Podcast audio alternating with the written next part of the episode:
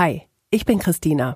Im echten Leben komme ich aus Bielefeld, arbeite beim Radio. Mein Mann heißt Christoph, mein Kater Kriechbaum. Bei Twitter folge ich vielen spannenden, lustigen, interessanten Menschen. Wie sind die denn im echten Leben? Haben die was zu erzählen? Ich horch mal. Folge 35. Ich bin Petra. Ich bin Tillmann. Alter. 51. 50. Ich lebe in München. Bei Twitter bin ich Heimatstern und Emmy Lotta. Und ich bin Defteros. auf einer Skala von 1 bis 10. 10 ist das Beste. Geht's mir gerade? Sieben. Habe ich mir lang überlegt, ähm, ich kann eigentlich nicht anders als 10 antworten, weil ich derart privilegiert bin, äh, dass jede andere Zahl falsch wäre. Für eine 10 bräuchte ich Ein bisschen Ruhe. Ein bisschen Zeit mal zum Runterkommen. Ja. Gerade momentan ist es echt eine Sieben, weil ich müde bin und fertig. Bei Twitter habe ich mich angemeldet. Weil eine Freundin gesagt hat, das wäre ganz, ganz toll. Weil ich technisch interessiert bin als Informatiker und von daher war ich bereits Ende 2006, Anfang 2007 bei Twitter. Die größte Herausforderung in meinem Leben ist, Meine Kinder. Dito. das überrascht mich immer wieder. Meine Kinder. Wenig. Ein Grund zu feiern wäre, wenn Ganz viele Dinge einfach weniger kompliziert wären. Derzeit ein neues Lager, 300 Quadratmeter ebenerdiger Zugang ähm, mit einem elektrischen Gabelstapler. das schönste Kompliment ist für mich, Wenn jemand sagt, ich mag dich, wie du bist. Das hast du gut gemacht. zu diesem Zeitpunkt in meiner Vergangenheit würde ich gern zurückreisen. Zu meiner Abiturzeit. Fällt mir kein Zeitpunkt ein. Das habe ich in letzter Zeit richtig gut hinbekommen. Da muss wahrscheinlich jemand anders gefragt werden, was ich richtig gut hinbekommen habe. Also, ähm, weiß es nicht. Ich habe, obwohl ich das ungern mache, mit einem Kunden relativ entspannt kommuniziert und der war dann auch tatsächlich zufrieden, obwohl ich ihm einen Wunsch abschlagen musste. In meiner Schulzeit hatte ich, Sehr viel Spaß. Nerds als Freunde. das habe ich fürs Leben gelernt. Nie irgendwie Dinge für selbstverständlich nehmen. Gelassen sein und gelassen sein. Das ärgert mich am meisten an anderen. Ungerechtigkeit und Dummheit. Unzuverlässigkeit. Und das ärgert mich am meisten an mir selbst. Ungeduld. Dass ich mir zu viel denke und ähm, zu wenig mich abstimme. Das würde ich gerne von meinen Eltern wissen. Warum sie Kinder haben wollten, wahrscheinlich. Nix, was hier für die Öffentlichkeit bestimmt wäre und den Rest weiß ich. Wenn ich unsichtbar wäre, würde ich sofort. Bei meinen Nachbarn gucken, was die so kochen. Keine Ahnung. Nee, ich, ich, das war noch nie ein Gedanke. Unsichtbar sein ist nicht jetzt ganz oben auf meiner Wunschliste. Ich würde ehrlich gesagt lieber fliegen können als unsichtbar sein. Also unsichtbar sein ist nicht so wahnsinnig spannend. Das werde ich nie, nie vergessen. Also spontan ist mir jetzt eingefallen der Herbst 2015. Also Der Herbst 2015 ist tatsächlich komplett unvergesslich, weil er auch so unglaublich dicht war. Bestes Schimpfwort ever. Arschkrapfen. Vollidiot. Petra Tillmann, herzlich willkommen zu eurer ganz eigenen Folge in Echt jetzt. Vielen Dank, wir sind auch echt geehrt und freuen uns sehr. Ähm, ich bin bei euch gerade im Lager, im Heimatstern-Lager. Ähm, Heimatstern kenne ich von Twitter aus meiner Filterblase. Äh, für alle, die die Heimatstern nicht kennen, Tillmann, beschreibt doch mal bitte, was, was tut ihr hier? Was ist Heimatstern? Was machen wir? Also ganz generell steht bei uns auf dem Flyer vorne drauf, wir helfen Menschen in Not. Und tatsächlich ist es so, dass wir 2015 angefangen haben, als so viele Geflüchtete nach Deutschland kamen, ist die Petra an den Hauptbahnhof in München gegangen und hat ganz spontan geholfen am 1. September. Das ist jetzt ziemlich exakt vier Jahre her. Und aus der Hilfe für Geflüchtete hier in München, wir haben dann an verschiedenen Notunterkünften auch geholfen, hat sich dann einfach das entwickelt, was wir heute darstellen. Wir helfen immer noch geflüchteten Menschen, sowohl hier in München als auch nach wie vor in Griechenland und schwerpunktmäßig auch ein bisschen in Italien. Und daneben haben wir aber festgestellt, dass hier in München einfach so viele andere Menschen auch Hilfe brauchen, seien es jetzt Wohnungslose, seien es einfach Menschen, die in finanziellen Schwierigkeiten sind, ähm, dass wir einfach nicht sagen konnten, nee, wir helfen nur Flüchtlingen, sonst niemand. Dementsprechend, wir helfen einfach dem, der die Hilfe nötig hat. Und über diverse Kontakte haben wir dann noch angefangen, in Afrika Projekte zu starten. Das sind eigentlich schon einigermaßen klassische Entwicklungshilfeprojekte mit Brunnenbau, mit Unterstützung von Schulen, aber auch Lebensmittel, Nähprojekte und solche Dinge. Und haben jetzt inzwischen äh, in Uganda und ganz verstärkt auch im Senegal eben Projekte am Laufen, bei denen sich sehr, sehr viel bewegt, wo die Menschen einfach spürbare Veränderungen erfahren. Und ähm, die Herausforderung da ist eigentlich, die Menschen zu motivieren, sehr viel Eigeninitiative auch mit einzubringen. Ja, also von daher, wir haben München, wir haben die Flüchtlingshilfe, wir haben Afrika und das ist, glaube ich, so im Groben das, was wir machen. Und München ist aber wirklich ein ganz, ganz, ganz großer Schwerpunkt. Was ein Riesenbatzen ist. Ne? Ich würde gerne mal das wirklich von vorne aufrollen. Ihr habt beide im Fragebogen gesagt, ihr werdet nie vergessen, in Herbst 2015. Tillmann hat es gerade schon gesagt, Petra, du bist zum Münchner Bahnhof gegangen. Erzähl, was war dein Move? Ähm, Twitter? Twitter, natürlich, wie immer. Ähm, ich habe über Twitter von der Polizei München einen Tweet gelesen, wo sie aufgerufen haben, ähm, bringt Wasser zum Bahnhof. Da sind so viele Leute, wir brauchen tatsächlich Unterstützung, wir brauchen Hilfe. Und äh, meine große Tochter und ich sind dann wirklich extrem spontan mit zwei großen Ikea-Taschen mit Wasser und mit Keksen zum Bahnhof gefahren und sind da in, in eine unglaubliche Szene reingestolpert. Also es war einfach, der Bahnhofsvorplatz war voll mit Menschen. Es waren äh, Mütter, die erschöpft waren mit ihren Kindern, die einfach auf dem, auf dem Boden saßen. Ich habe unglaublich viele Menschen gesehen, die auch verletzt waren. Ähm, es war so ein surreales Bild, weil ich bin in dieser Stadt geboren. Ich kenne ziemlich viele Ecken auch. Und ähm, der Bahnhofsvorplatz ist so ganz vertraut und er war so vollkommen neu und es war wirklich wie in so einem schlechten Film, wo du einfach Menschen überall und man hat eigentlich gar nicht mehr fassen können, was man sieht. Es war wirklich, wirklich ein Moment für mich, wo ich mir gedacht habe, passiert das jetzt wirklich real in dem Moment in meiner Stadt? Und es hat mich tief bewegt. Einer der ersten Menschen, mit denen ich dann auch gesprochen habe, war ein junger Mann. Der ist so ein bisschen unrund auf mich zugelaufen und hat mich angeguckt und sagt, Am I safe now? Und dann denke ich mir, ja, natürlich. Und dann habe ich gesagt, yes, you are. Und dann habe ich ihn gefragt, was er an seinem Bein hat, weil du hast offensichtlich mhm. konnte er nicht richtig laufen. Und dann hat er seine Hose hochgekrempelt und es hat so ein Stück aus dem Unterschenkelknochen rausgeguckt, aus dem Bein. Auf dem Bahnhofsvorplatz in meiner Stadt steht ein junger Mann, lacht mich an und es schaut ungefähr drei Zentimeter Knochen aus seinem Bein raus. Und ich war, ich, ich kann gar nicht beschreiben, was da in mir vorging. Ich bin auch eine Mama und es war ein junger Mann, er hätte locker mein Sohn sein können und ich war erstmal so in diesem Oh Gott, oh Gott Modus, wo du dir denkst, aber, aber oh Gott, oh Gott, ja, mhm. dem guckt der Knochen raus. Und ich war ähm, in mittelschwerer Panik und er war dann aber so ganz cool und hat gesagt, nee, nee, er ist da jetzt noch eine ganze Weile damit gelaufen und er ist, er will nur wissen, ob er jetzt in Sicherheit ist. Und das hat mich im allerinnersten erschüttert, ja, einfach dieses, dieses Bild und das werde ich definitiv nie vergessen und dann aber auch dieses, dieses Glück, was dieser Mensch dann empfunden hat, als ich ihm gesagt habe, ja, du bist sicher, dies ist Deutschland und da vorne ist ein großes Zelt mit, das sind Sanitäter und Ärzte und die werden dir jetzt helfen. Und ähm, ja, ich habe viele Kinder gesehen, viele Mütter gesehen, ich habe unglaublich viel Erleichterung gesehen, aber auch fürchterliche Erschöpfung. Und man hat einfach gespürt, das allererste Mal in meinem Leben habe ich gespürt, was Flucht bedeutet. Und vielleicht habe ich nur einen Hauch davon mitbekommen. Aber ich habe eben Füße gesehen, die lange gelaufen sind. Ich habe Kinder gesehen, die einfach so dreckig waren und so. Noch nie in meinem ganzen Leben bin ich konfrontiert gewesen mhm. mit so viel, auch ja, Elend auf einmal. Mhm. Und das hat mich enorm bewegt. Ich habe sofort Tillmann dann auch angerufen, der war leider nicht in München und ähm, habe gesagt, ähm, wir müssen hier bleiben. Die brauchen uns jetzt. Wir, wir können nicht nach Hause und wir sind nicht nach Hause. Wir sind dann einfach da geblieben und haben gearbeitet und haben ganz viel gesprochen, ganz viel erklärt, ganz viel auch gehört. Und ähm, das werde ich wirklich auch von den Gerüchen, von den Eindrücken, von den Gesichtern nie vergessen. Ich sehe heute noch Gesichter von den Kindern, die sind wie eingebrannt. Ja, das ist, geht nicht weg. Und daraus entstand dann auch das Gefühl, okay, das war jetzt nicht nur helfen am Bahnhof, da muss mehr passieren. Tillmann, wie war das dann bei dir? Ähm, ja, also mich hat das ganz unruhig gemacht, weil ich eben an dem Tag in Münster war und ich wäre so wahnsinnig gerne eben jetzt bei ihr gewesen und hätte da mitgeholfen. Und dementsprechend sind wir dann halt am darauffolgenden Tag, ähm, sind wir dann an den Hauptbahnhof hin und da war das Ganze aber an der Stelle dann schon so ein bisschen reglementierter. Und äh, München war aber in den nächsten Tagen einfach, wurde voller und voller, weil einfach immer mehr Menschen ankamen. Und dementsprechend ähm, gab es dann diverse notdürftig zusammengezimmerte Erstaufnahmen an allen möglichen Stellen. Und genau da sind wir hin. Wir sind an die Messe nach Riem raus und haben dann da angefangen, einfach einerseits Kleidung zu sortieren und andererseits Kleidung auszugeben.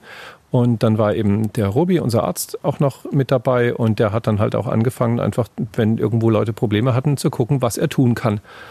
Und ähm, das haben wir dann eine ganze Weile dort gemacht und haben aber halt einfach schnell festgestellt, dass ähm, neben München halt einfach auch ähm, die komplette Balkanroute entlang einfach Bedarf an Hilfe ist. Und ähm, was uns von Anfang an einfach aufgefallen ist, dass die Hilfe nicht kam durch offizielle Stellen, sondern ganz schnell wurde einfach klar, dass es letztlich Menschen wie wir waren, ähm, die dort geholfen haben und eben nicht die, von denen man es erwartet hätte. Also natürlich war da das Rote Kreuz, natürlich war da UNHCR und andere Organisationen, wie man sie so kennt, aber ähm, die haben sich ganz merkwürdig zurückgehalten, beziehungsweise haben irgendwie vielleicht den Missstand verwaltet, mehr aber nicht.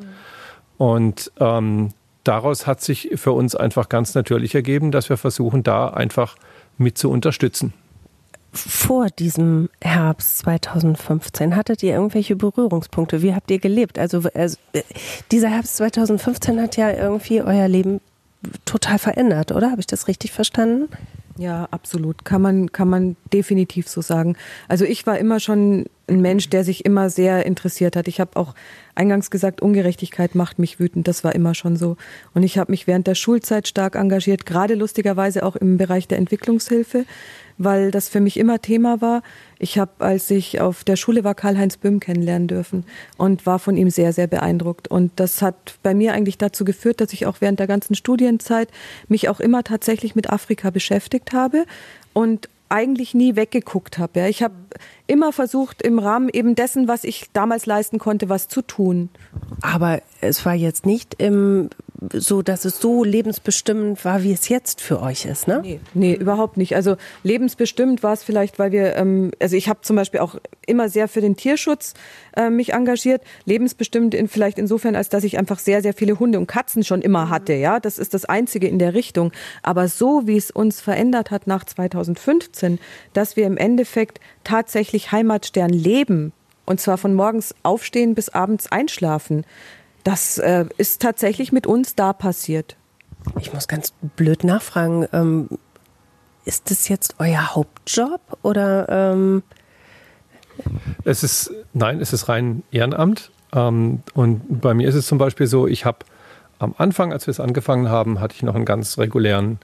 Nee, stimmt gar nicht. Ich habe schon damals nur noch vier Tage die Woche gearbeitet, weil ähm, mir schon 2014 einfach klar war, dass es idiotisch ist, fünf Tage die Woche zu arbeiten, wenn vier reichen. Und es ging bei mir tatsächlich. Das Privileg habe ich einfach. Und ähm, was jetzt im Laufe der Zeit passiert ist, dass ich seit 2018, glaube ich, arbeite ich sogar jetzt nur noch drei Tage die Woche, um halt einfach mehr Zeit für anderes zur Verfügung zu haben. Das geht momentan in erster Linie natürlich für Heimatstern drauf, ganz klar. Ähm, aber ansonsten ähm, habe ich da noch einen ganz normalen Job, arbeite als Softwareentwickler in meiner Firma und ähm, das wird halt irgendwie so kombiniert, dass es halt geht. Aber wenn man sowieso am Rechner sitzt, dann kann man halt parallel noch andere Sachen machen, wenn der Compiler mal wieder kompiliert. Und ähm, von daher kann ich da halt einfach zwei Dinge miteinander verbinden. Und das ist praktisch. Petra, du hast es eben schon gesagt, ihr habt zwei Kinder, ihr habt ganz viele Tiere, ähm, ihr habt Heimatstern. Boah, ne? Also ich sehe jetzt gerade, ich sitze hier in eurer, in eurem Lager. Ich, ihr müsst hier raus in 17 Tagen. Hier, stehen, hier steht wirklich alles voll mit Kartons, mit Dingen, die ihr rausschaffen müsst. Ihr habt so viel Arbeit. Ähm, war das für dich irgendwie an einem gewissen Punkt total selbstverständlich? So, und jetzt machen wir das. Ja. ja. Ja. Da gibt es gar kein Zögern, ja, natürlich, weil es einfach so folgerichtig war. Also es war tatsächlich, wir hatten keine andere Wahl, als auch weiterzumachen nach dem äh, Herbst 2015. Alleine schon, weil ich auch, mich haben die Schicksale unglaublich beschäftigt. Ich habe zu vielen Menschen noch Kontakt gehabt. Es geht so schnell, dass man dann wirklich in einem Netzwerk auch ist von Leuten. Man tauscht sich aus und man, man hat einfach ganz viel. Ähm, ja, Kontakt auch zu anderen in anderen Ländern und irgendwann wird man Teil von so einem großen Hilfsnetz und man hat einfach gar keine andere Möglichkeit mehr, als tatsächlich dann da auch da zu sein, mitzumachen, was zu tun, weil es eben kein anderer macht. Verzweifelst du da manchmal drüber, dass es eben kein anderer macht, gefühlt? Ähm, eigentlich muss ich sagen, wir sind schon ein relativ großes Team auch an Leuten, die überhaupt was tun.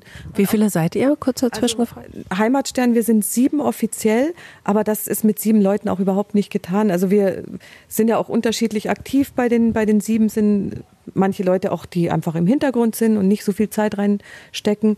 Ähm, die Leute, die den Verein tragen, sind wirklich die, die mithelfen. Also das sind die Leute, die jeden Freitag kommen. Das sind die Leute, die auch bei Twitter teilen. Das sind unsere Fördermitglieder, ohne die auch einfach nichts laufen würde. Und tatsächlich immer wieder auch die Menschen, denen wir geholfen haben und die dann ab einem gewissen Punkt einfach selbst mitkommen und mitmachen wollen und was zurückgeben. Und die sind echt ein ganz wichtiger Teil, weil die sehr, sehr viel mittragen. Ich bin jetzt so gesprungen, wir müssen doch nochmal zurückgehen zu dem Herbst 2015, als Heimatstern dann entstand. Wie, wie war das ganz konkret, Tillmann? Also am Anfang gab es erstmal einen anderen Verein, ähm, der, in dem wir Teil waren, den wir auch mit gegründet haben. Und da gab es dann diverse Differenzen einfach mit dem damaligen ersten Vorsitzenden, der ähm, das Ganze eher politisch und weniger äh, von der aktiven Seite gesehen hat. Und ähm, dann haben wir im Februar 2016 eben den Heimatstern neu gegründet. Ähm, wir haben schon im anderen Verein eigentlich gerade auch dieses ganze Thema Social Media eben komplett betreut und äh, von daher war es tatsächlich einerseits nochmal Neuanfang, aber auf der anderen Seite hatten wir da halt einfach auch schon ganz viele Menschen, die halt einfach unserer Arbeit vertraut haben und von daher war das eigentlich ein ganz war das so eine Art Warmstart eigentlich, muss man sagen, mit Heimatstern. Und das, wir haben letztlich konsequent einfach das fortgeführt, was wir in dem anderen Verein begonnen hatten und hatten dann halt einfach auch die Gelegenheit, ähm, noch mehr das einfach so zu machen, wie wir uns das vorgestellt haben in der Art und Weise. Und ja, also tatsächlich war klar, man braucht einen Verein. Einfach auch deshalb, weil hier in Deutschland ähm, nur über einen gemeinnützigen Verein wirklich nennenswert Spenden akquiriert werden können, denn ohne Spendenquittung geht in Deutschland halt einfach nichts. Deswegen war klar, wir müssen das genauso aufziehen. Uns war auch klar, ähm, wir können das nur ehrenamtlich machen, weil ähm, das geht ja, geht ja überhaupt nicht darum, irgendwie Geld zu verdienen oder Geld rauszuziehen. War also einfach schon immer eine Sache, die halt eben in unserer Freizeit ging. Und ähm, zumindest von meiner Warte war das so ein bisschen, naja, wir machen das jetzt mal und wenn man uns nicht mehr braucht, dann hören wir halt auf. Also das war so mein naiver Ansatz am Anfang.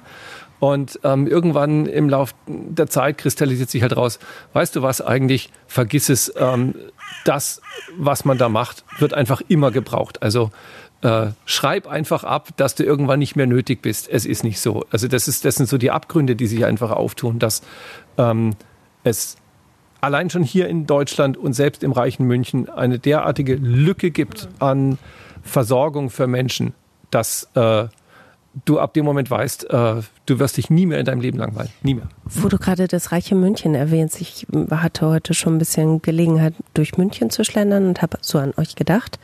Und habe gedacht, boah, hier ist so unendlich viel Kohle. So viel Kohle, wenn du da in der Innenstadt durchläufst.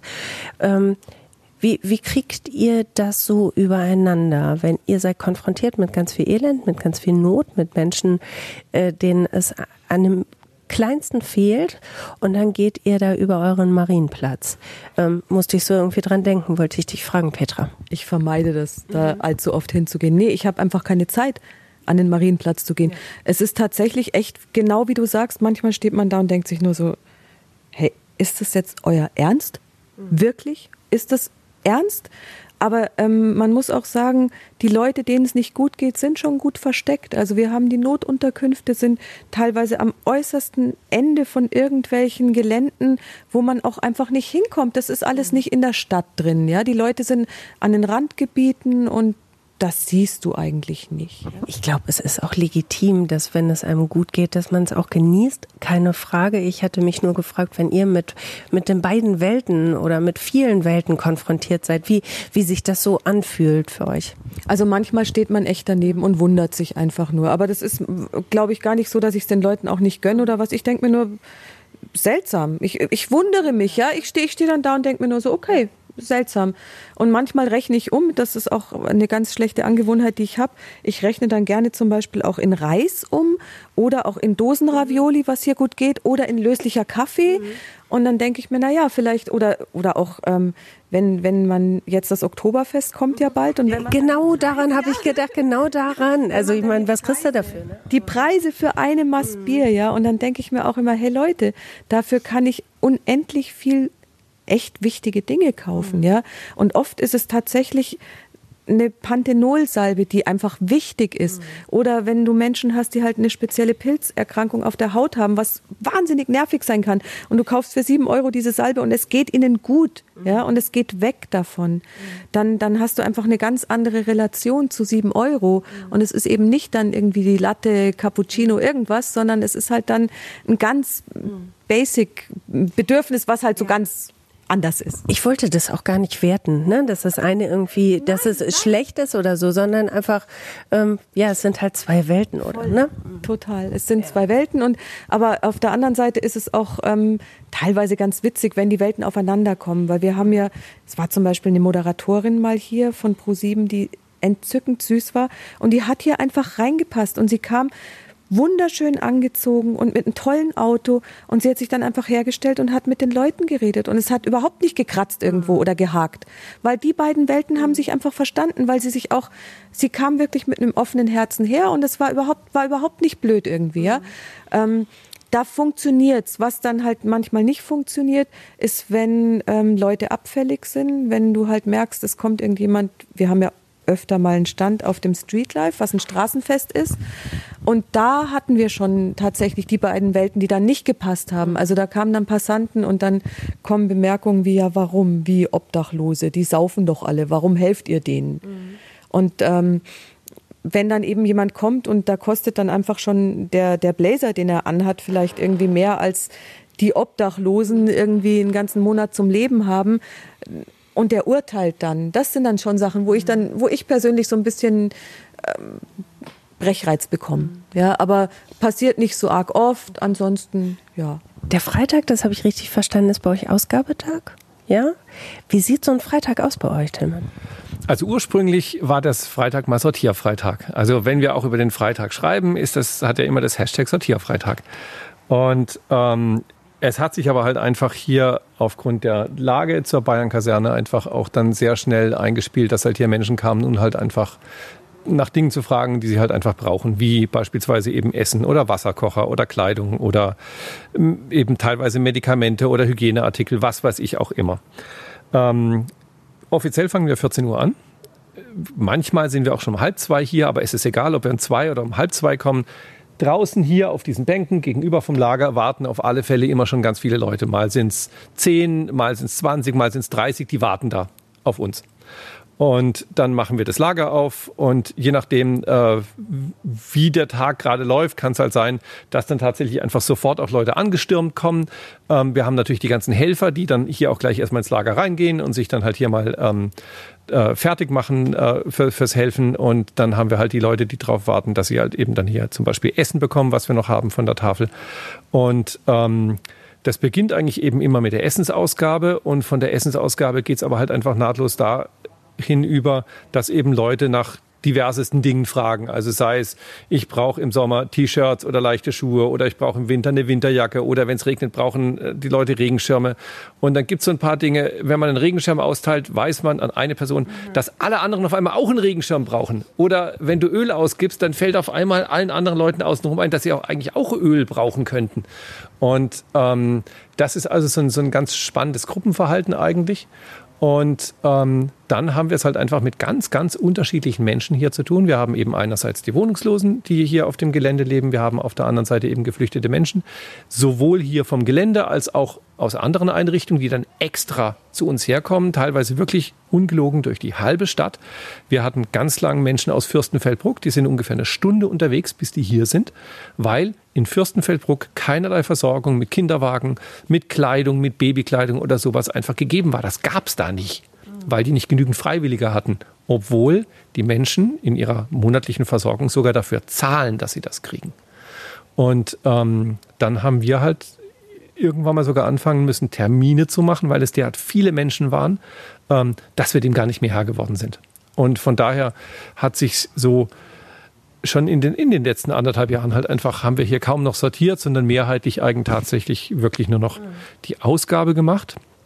Jeder Freitag ist anders, wirklich keiner ist gleich. Und es gibt Tage, selbst wenn viele Menschen da sind, da geht man relativ entspannt raus. Und es gibt andere Tage, ähm, da ist man hinterher einfach komplett am Ende, auch emotional am Ende, je nachdem, was man eben für Menschen da hatte und was die einem erzählen und was die brauchen, wie es denen geht. Und das sind äh, teilweise halt wirklich ganz, ganz erschütternde Sachen, die einen wirklich fertig machen. Und manchmal ist es halt so ganz relaxed und dann hat man halt seinen Spaß hier mit den Hausbewohnern und die sind teilweise auch einfach bloß froh, wenn man sich halt mit denen einfach nett unterhält und einen Kaffee trinkt. Und ähm, wir hatten ganz lange Zeit über den Sommer hinweg hatten wir jedes Mal auch Kuchen da und es gab Kaffee. Und ja, war Wo kommt das alles her? Also, ne, das sind ja alles, ihr müsst ja auch die die ganzen Sachen erstmal alle, alle bekommen? Wer hilft euch? Also tatsächlich viele auch von Twitter. Mhm. Tatsächlich, es gibt ganz viele Leute, die dann für uns backen. Ja, die dann Kuchen bringen, die Plätzchen bringen, die Kekse bringen. Es gibt auch Leute, die kommen mit Eis hier an. Und zwar sowohl Menschen, die eigentlich kommen, um sich irgendwas zu holen, als auch äh, Menschen, die einfach Spenden abgeben. Also es passiert jetzt im Sommer echt ganz oft, dass irgendjemand kam und sagte, ich habe Familienpackung Eis dabei, wer möchte. Und ähm, das ist ein schönes Miteinander auch. Das ist, was mir persönlich zum Beispiel mhm. wahnsinnig viel Freude macht. Und ja, also ich meine, hier ist es ja jetzt wirklich, wie, wie, wie groß ist das Lager jetzt hier so? Also ich schätze ungefähr 300 Quadratmeter. Ja. Und das ist voll. Ja. Ähm, wo, wo, wo, wer, wer, wer spendet euch? Wir haben relativ äh, wenige große Spender. Darf man die nennen? Darf man das sagen? Das ist Levi's. Ist, also die haben uns unfassbar unterstützt. Das hat uns auch getroffen, wie wirklich aus heiterem Himmel kam irgendwie eine Mail so, hey, habt ihr Lust auf Levi's Zeug? Und wir so, äh, okay. Nehmen wir. Ja. ja, hätten wir gern. Ähm, und Ernstings Family, von denen haben wir auch wirklich unfassbar viele neue Unterwäsche. Das ist sowieso ein ganz großes Gut. Mhm. Neue Unterwäsche ist kann man gar nicht hoch genug schätzen. Ähm, auch die Dankbarkeit für neue Unterwäsche mhm. ist einfach unfassbar. Man glaubt das gar nicht. Mhm. Ähm, also Ernstings Family und Levi's sind so die beiden Großen, die auch wirklich palettenweise äh, Neuware gespendet haben. Und ansonsten haben wir immer mal wieder ähm, Firmen, die uns helfen. Also wir haben von Falke schon was bekommen, von Schießer. Gibt viele, wo man kleinere Sachen mal kriegt. Aber ich sage euch auch, dieser Verein wird getragen von Einzelpersonen, von Privatleuten, von Menschen, die kommen, die einkaufen gehen für uns. Das ist auch was Wunderbares. Es ist Freitag ganz oft, dass irgendjemand kommt und sagt, ich war gerade beim Einkaufen, ich habe für euch mit eingekauft.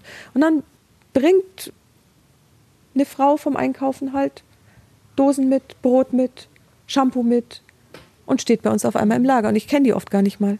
Steht einfach da, ja. Und das ist was, was ich immer sehr, sehr schön finde ich denke jetzt gerade an Twitter und da wird ja mm, auch viel drüber gesprochen, wie, ähm, wie sehr wir uns entzweien an vielen Ecken und Enden, was wir ja nun auch tun. Ne? Seit 2015 hat sich einfach auch noch mal viel verändert, ähm, auch emotional, politisch. Ne? Ähm, aber das, was ihr gerade beschreibt, ist, ähm, ihr rückt irgendwie näher zusammen. Habe ich das richtig wahrgenommen? Ja, ich habe auch ganz oft schon Einladungen ausgesprochen. Wir werden ja auch immer mal wieder angegangen, privat auf Twitter. Ich habe das mit dem Straßenfest auch erwähnt. Und immer wenn sowas passiert und Menschen kommen dann mit Vorurteilen, dann sage ich immer, besucht uns bitte am Freitag, setzt euch dazu, lernt die Menschen kennen. Und ich denke, es ist ein ganz wichtiger Punkt. Wer sich kennt, kann sich nicht hassen. Weil was wir alle einfach vergessen, ist, dass ähm, das Unbekannte genau das ist, wovor man ja auch Angst hat. Ich glaube, es ist sehr normal, vor unbekannten Dingen Angst zu haben. Aber alles, was ich kenne und was mir vertraut ist, kann ich im Grunde nicht mehr wirklich fürchten. Und das ist uns passiert. Einfach äh, alles, was ich kenne, ist mir vertraut und teilweise wird es dir dann auch lieb, ja. Aber auch in Bezug auf tatsächlich, wie du gerade sagtest, ne, eine, eine Hilfe, von der du überhaupt nicht gedacht hast, dass sie kommt, dass jemand Eis bringt, das ist schon ein, ein Move, der ja eigentlich auch sehr ungewöhnlich ist und sehr berührt, Tillmann. Oder wie nimmst du das wahr? Ähm, also es, es, ergibt sich einfach im, im Laufe der Zeit. Also wir haben ja auch Leute, die, die regelmäßig hierher kommen, die, die öfter hierher kommen und die kriegen dann halt einfach auch mit, wie hier so die Bedarfe sind. Und dann war halt eine Dame dabei, die halt einfach gesehen hat, ja, ähm, da war dann, hat schon mal jemand einen Kuchen gebracht, das kam gut an. Hey, das kann ich eigentlich auch. Ja? Und dann hat sie angefangen, hier für den Freitag eben Kuchen zu backen. Und ähm, hat dann am Ende so zu Hochzeiten tatsächlich so vier bis fünf Kuchen hier abgeliefert. Ähm, das war dann schon echt eine sportliche Leistung. Und dann haben wir halt, je nachdem wie warm es war, haben wir entweder Kaffee gekocht oder das, wir haben dann halt kalten Kaffee ausgegeben, den wir glücklicherweise über die Tafel verhältnismäßig häufig bekommen. Und ähm, dann hat sich da draußen halt schon einfach immer wieder so ein, so ein Stammtisch entwickelt, wo sich dann halt Leute hingesetzt haben an, an, die Biergarnitur und dann halt hier Kuchen gegessen haben, nett zusammengesetzt haben. So weit, dass wir dann halt abends dann auch sagen mussten, so und jetzt machen wir hier eigentlich zu und wir würden jetzt ganz gerne die Tische abbauen. Also das kommt tatsächlich so aus, aus der Mitte der Leute raus, die hier regelmäßig da sind und ähm, ist das ist schon was ganz Tolles, dass hier sehr viel eigene Initiative da ist. Also es ist jetzt nicht so, dass wir irgendjemand dann die Pistole auf die Brust halten und sagen, hey, back mal Kuchen, sondern ähm, ja. das ist tatsächlich, das ist ja. Initiative der Menschen. Und ähm, also ja, bei, bei unserer Zeit und, und Fähigkeiten, wir haben dann halt tatsächlich vorher einfach halt Kekse angeschleppt und, mhm. und sowas. Und ja, das war schon auch okay, ja. Aber ein Kuchen ist natürlich schon cooler, muss man tatsächlich sagen. Und ja. Ich überlege gerade die ganze Zeit, ob, ob, ob wir überhaupt drüber sprechen. Aber ich glaube, wir kommen einfach auch nicht drum rum. Ähm, all die, die Vorbehalte haben, der Rechtsruck hat sich nochmal so verstärkt. Ähm, ihr werdet angegangen. Ähm, du hast es eben schon angedeutet, Petra, äh, kommt her, guckt euch an. Ähm, wie, wie reagierst du auf all die Entwicklungen, die der Herbst 2015 mit sich gebracht hat? Es ist tatsächlich ein ganz schwieriges Thema, weil ich kann mich nicht hinstellen und sagen, dass alles gut ist. Mhm. Es ist nicht alles gut und nicht jeder, der zu uns kommt, ist ein netter Mensch. Ja? Und ähm, das ist auch was, wo ich mich wirklich immer dagegen wehre man kann Menschen nicht verallgemeinern, weder in die eine noch in die andere Richtung. Und ähm, ich habe sehr, sehr, sehr viel nette Menschen kennengelernt. Ich habe weniger nette Menschen kennengelernt. Das ist wie mit meinen Nachbarn. Ja, manche mag ich voll gern, weil die sind cool und super. Und andere denke ich mir so, nee, du könntest jetzt auch wegziehen und es wäre nicht so schade. Und das ist, glaube ich, was, was in die Köpfe noch nicht so ganz Einzug gehalten hat, dass es einfach Menschen sind und ähm, ja, ich persönlich muss sagen, ich hatte das unglaubliche Glück. Ich bin noch nie irgendwie respektlos behandelt worden. Ich bin noch nie von irgendjemandem irgendwie ähm, schlecht behandelt worden oder übergriffig oder was auch immer. Ich hatte einfach alle meine Kontakte und es sind viele. Ähm, ich bin mit sehr viel Respekt und Freundlichkeit Darf ich kurz einhaken? Ja, klar. Die einzige übergriffige Behandlung, die die Petra jemals erfahren hat in unseren Lagerzeiten hier, war wirklich von alten deutschen Männern. aber garantiert nicht von jungen syrischen oder nigerianischen Geflüchteten. Also gar nicht. Im Gegenteil, die sind wirklich extrem respektvoll, unglaublich, ich möchte nicht sagen ehrerbietig, aber wirklich, ähm, sie ist die Mama. Ja? Mhm. Und ähm, dementsprechend haben sie einen wirklich ganz großen Respekt äh, für sie und, und sie tragen sie wirklich auf Händen. Aber es gab hier so, so ein paar Typen, ähm, die wirklich gemeint haben, sie können sich alles Mögliche rausnehmen, im, sowohl wie sie die Petra angefasst haben, wie auch wie sie ähm, zu ihr gesprochen haben. Und das waren immer Deutsche. Das waren nie Leute von woanders her. Und ähm, das ist wirklich, wirklich auffällig. Und ähm, natürlich ähm, gibt es auch unter geflüchteten Menschen äh, sehr, sehr problematische Personen, ganz klar. Aber was wir einfach feststellen, ist, so wie man in den Wald reinruft, so schallt es auch raus. Und dementsprechend, wenn man mit den Menschen einfach auf Augenhöhe umgeht, dann ähm, wird man in den aller, aller seltensten Fällen äh, eine Reaktion sehen, die irgendwie äh, negativ oder, oder feindselig ist. Ganz im Gegenteil. Und ganz viele Menschen haben hier zum ersten Mal überhaupt erfahren, dass sie willkommen sind und dass sie eben nicht nur wie eine Nummer betrachtet werden. Und das ist was, ähm, was sogar wirklich, was, was auch hier echt schwierig ist, weil wir haben teilweise viele Menschen da und es ist echt eine Herausforderung, den Menschen, die hier kommen, auch gerecht zu werden. Ähm, und es ist teilweise eben wirklich extrem stressig und dann sind hier viele Leute im Lager und jeder sieht irgendwas, was spannend ist und möchte es gern haben und dann trotzdem halt noch einigermaßen entspannt zu bleiben und nicht blöd zu sein ist schwierig und ist auch was, was wir lernen mussten und wo wir auch teilweise dran gescheitert sind. Aber man muss wirklich sagen, ähm, insgesamt haben wir das ganz, ganz, haben wir die, eine unglaublich positive Erfahrung gemacht mit den Menschen, mit denen wir hier zu tun haben. Wie als Tillmann gerade gesprochen hat, habe ich einmal zu dir rüber geguckt. Und äh, du hast äh, ihn, wenn ich das jetzt mal so erzählen darf, ihn so mit ganz viel Liebe angeguckt, fand ich gerade. Und, und so, ja, irgendwie mit so einer Dankbarkeit äh, habe ich das so rausgespürt. Wie kriegten ihr das irgendwie als Paar hin? Weil ihr seid ja nun auch noch mal ein Paar und ihr habt nun auch noch mal Kinder und viele Tiere. Und dann zieht ihr das ganze Ding hier auch noch durch wir reden wirklich sehr, sehr viel miteinander. Also wir reden wirklich viel miteinander und wir schenken uns nichts. Also wir streiten zur rechten Zeit ordentlich und das ist dann aber auch wieder gut. Ich glaube, das äh, Allerwichtigste ist, dass man mit nichts hinterm Berg hält. Weil ich alles, was ich sage, was mich bewegt, ist dann mal draußen und dann kann man damit was anfangen. Alle Dinge, die ich nicht sage, das ist dann schlimm, ja. Das weiß Tillmann auch ganz genau. Wenn ich nichts sage, dann ist es wirklich, dann, dann ist, dann ist nicht gut, ja. Und dann äh, wird's gefährlich. Und wir reden sehr, sehr viel und wir reden auch über Dinge, die wir aneinander gut finden, viel. Also wir, ähm, loben uns tatsächlich auch, wenn wir sehen, dass der andere was gut macht, was ich sehr wichtig finde. Aber wir kritisieren uns auch. Also gerade Tillmann hatte auch angesprochen, dass es herausfordernd ist, oft im Lager auch die Nerven zu behalten und zu allen freundlich zu sein, weil das ist ein Anspruch, den ich habe. Ich versuche wirklich freundlich zu sein zu jedem, der kommt. Ich versuche mir auch die Namen zu merken, was für mich eine extreme ähm, Challenge ist, weil Namen und gerade komplizierte Namen ist für mich ganz schlimm. Und ich versuche, ich tue wirklich mein Bestes, dass ich das kann. Und ähm, wir sagen uns aber auch, wenn wir Dinge nicht gut machen. Und das, da bin ich ihm sehr dankbar, dass er da auch ehrlich ist weil ich finde, es gehört auch viel Mut dazu, den anderen zu kritisieren und sich hinzustellen und zu sagen, das war heute aber nicht cool, das war nicht, nicht toll, wie du das oder was du gemacht hast. Und da bin ich dankbar, dass wir das auch miteinander können. Das waren jetzt so die Reaktionen von außen und die ihr untereinander. Ähm, was gibt es Momente, wo, wo euch vielleicht auch Menschen aus eurem Freundeskreis oder ähm, aus einem weiteren Umfeld sagen, ey, was soll denn das? Ihr habt doch selbst Familie, was soll denn dieses Gutmenschentum? Ne? Das ist ja, glaube ich, auch immer so ein, so ein Wort, was dann ja gerne benutzt wird. Werdet ihr damit konfrontiert in eurem Umfeld? Also aus dem Freundeskreis eigentlich nicht, weil irgendwo sammelt man sich im Laufe der Zeit schon Freunde zusammen, die da einigermaßen äh, konform sind mit dem, was man so tut.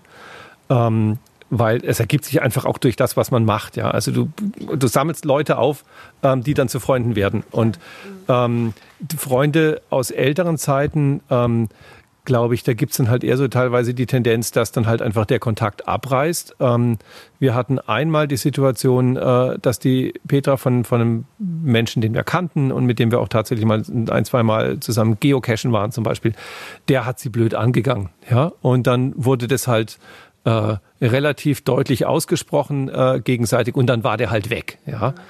Ähm, aber ansonsten da, die Menschen, die man tatsächlich als, die wir als Freunde bezeichnen, ähm, die ähm, kritisieren das auch nicht. Im Gegenteil, ähm, die ähm, finden das gut und richtig, was wir tun und unterstützen uns halt teilweise auch wirklich mit einer ganz großen Selbstverständlichkeit, ob das jetzt als Fördermitglied ist oder eben durch Patenschaften bei dem Projekt in Afrika.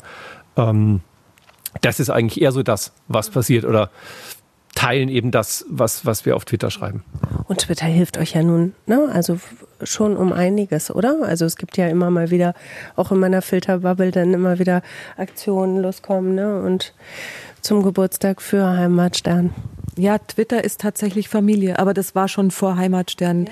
Ja, ja, ja klar, wir haben uns auch über Twitter kennengelernt. Ist nicht wahr. Ist wahr, ist genau, ja.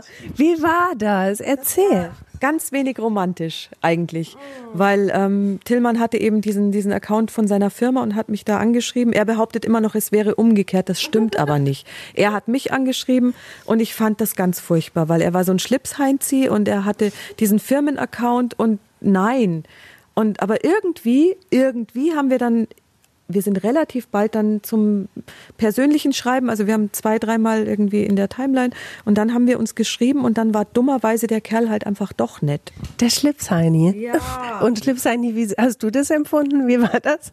Äh, Ich, also ich fand sie spannend. Ich, ich fand sie aus irgendwelchen Gründen spannend. Ich weiß noch nicht mehr wieso, aber ich ähm, weiß noch damals, ähm, dass mich wahnsinnig fasziniert hat, was sie geschrieben hat. Und ich fand sie super interessant.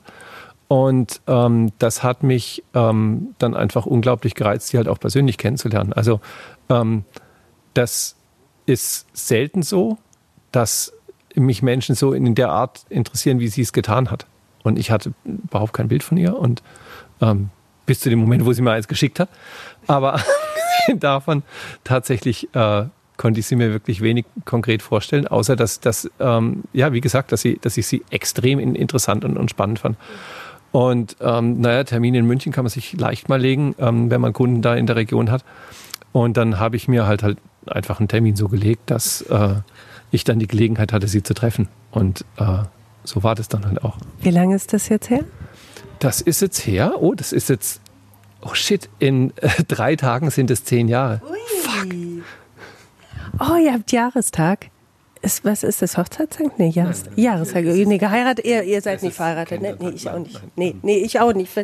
Ja, das ist jetzt eine, eine, total bekloppte theoretische Frage, aber ich stelle sie, wenn ihr jetzt die Uhr zurückdreht auf vor zehn Jahren, hättet ihr euch jemals vorstellen können, was aus dieser Twitter-Bekanntschaft jemals hätte werden können? Petra schüttelt schon vehement den Kopf.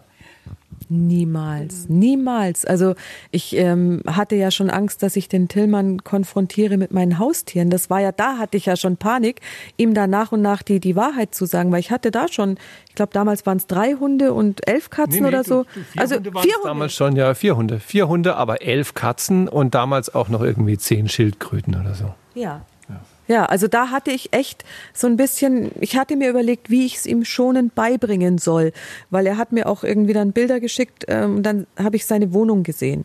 Und das war einfach alles ganz anders als bei mir. Es war einfach unfassbar aufgeräumt und alles weiß und glänzend und ich habe ich hab einfach ähm, Tiere. Ja, bei mir ist nie irgendwie glänzend und weiß, sondern bei mir ist einfach immer überall laut und ähm, ja, es ist laut. Und das war, hat die Wohnung hat ausgesehen, als würde da nie auch nur ein, ein Staubkorn liegen. Und es wäre also immer diese himmlische Ruhe, wo man sich mit einem sehr guten Buch auf das Designersofa setzen kann und dann genießen, dass einfach irgendwie alles toll ist. Und ähm, ich hatte echt eine Zeit lang überhaupt keinen Plan, wie ich ihm vermitteln soll, in was für ein Chaos er sich da reinbegibt, wenn er wirklich nach München zu mir kommt. Und äh, dass das dann so irgendwann abgeht, das hätte ich niemals gedacht. Und in zehn Jahren seid ihr wo, Tillmann? Also die Wunschvorstellung ist natürlich irgendwo, dass man dann doch mal irgendwo am Meer lebt, weil wir eigentlich beide wahnsinnig gerne am Meer wären. Wo am Meer? Habt ihr eine Vorstellung? Ja, in ja. Frankreich halt, so in, in der Art. Irg irgendwo, wo es halt schön und warm ist. Also, keine Ahnung, Côte d'Azur, so mhm. die Art. Aber ähm, das ist realistisch gesehen äh, dann wahrscheinlich eher Utopie. Aber das nächstbeste ist halt einfach, ähm, ja, eigentlich in München, in München mit Menschen, die man gerne mag, zusammenzuleben. Also so, es ist irgendwie auch so ein, so ein gewisser Traum, so eine, so eine große Kommune zu haben, wo Menschen aus unterschiedlichen Generationen zusammenleben und sich gegenseitig unterstützen. Und da halt einfach so eine Art, ja, Familienverband in Anführungszeichen da ist, ähm, der sich trägt. Weil wir beide ganz an dem, der Familie per se oder einem Konstrukt, was so ist wie eine Familie, einen ganz hohen Wert beimessen, wo einfach alle in ihren Eigenheiten auch Platz finden. Und der Heimatstern? Was ist mit dem in zehn Jahren, Petra? Ich hoffe, dass es den Heimatstern noch geben wird. Also gebraucht wird er sicher. Ähm, solange ich kann, werde ich was tun. Ich werde auch nicht aufhören zumindest zu versuchen, was Gutes zu machen mit dieser Zeit, die ich habe hier. Aber ob es den Heimatstern noch gibt mit einer Ausgabe, mit einem Lager, das steht echt alles in den Sternen. Ha. Ja. Hm. Ich drücke euch erstmal riesendoll die Daumen, dass ihr schnellstmöglich ein Lager findet, um all eure guten Sachen äh, unterzubringen. Und ich danke euch von Herzen für eure Offenheit. Das war ganz schön. Vielen, vielen Dank. Sehr, Sehr gerne. gerne. Vielen Dank dir.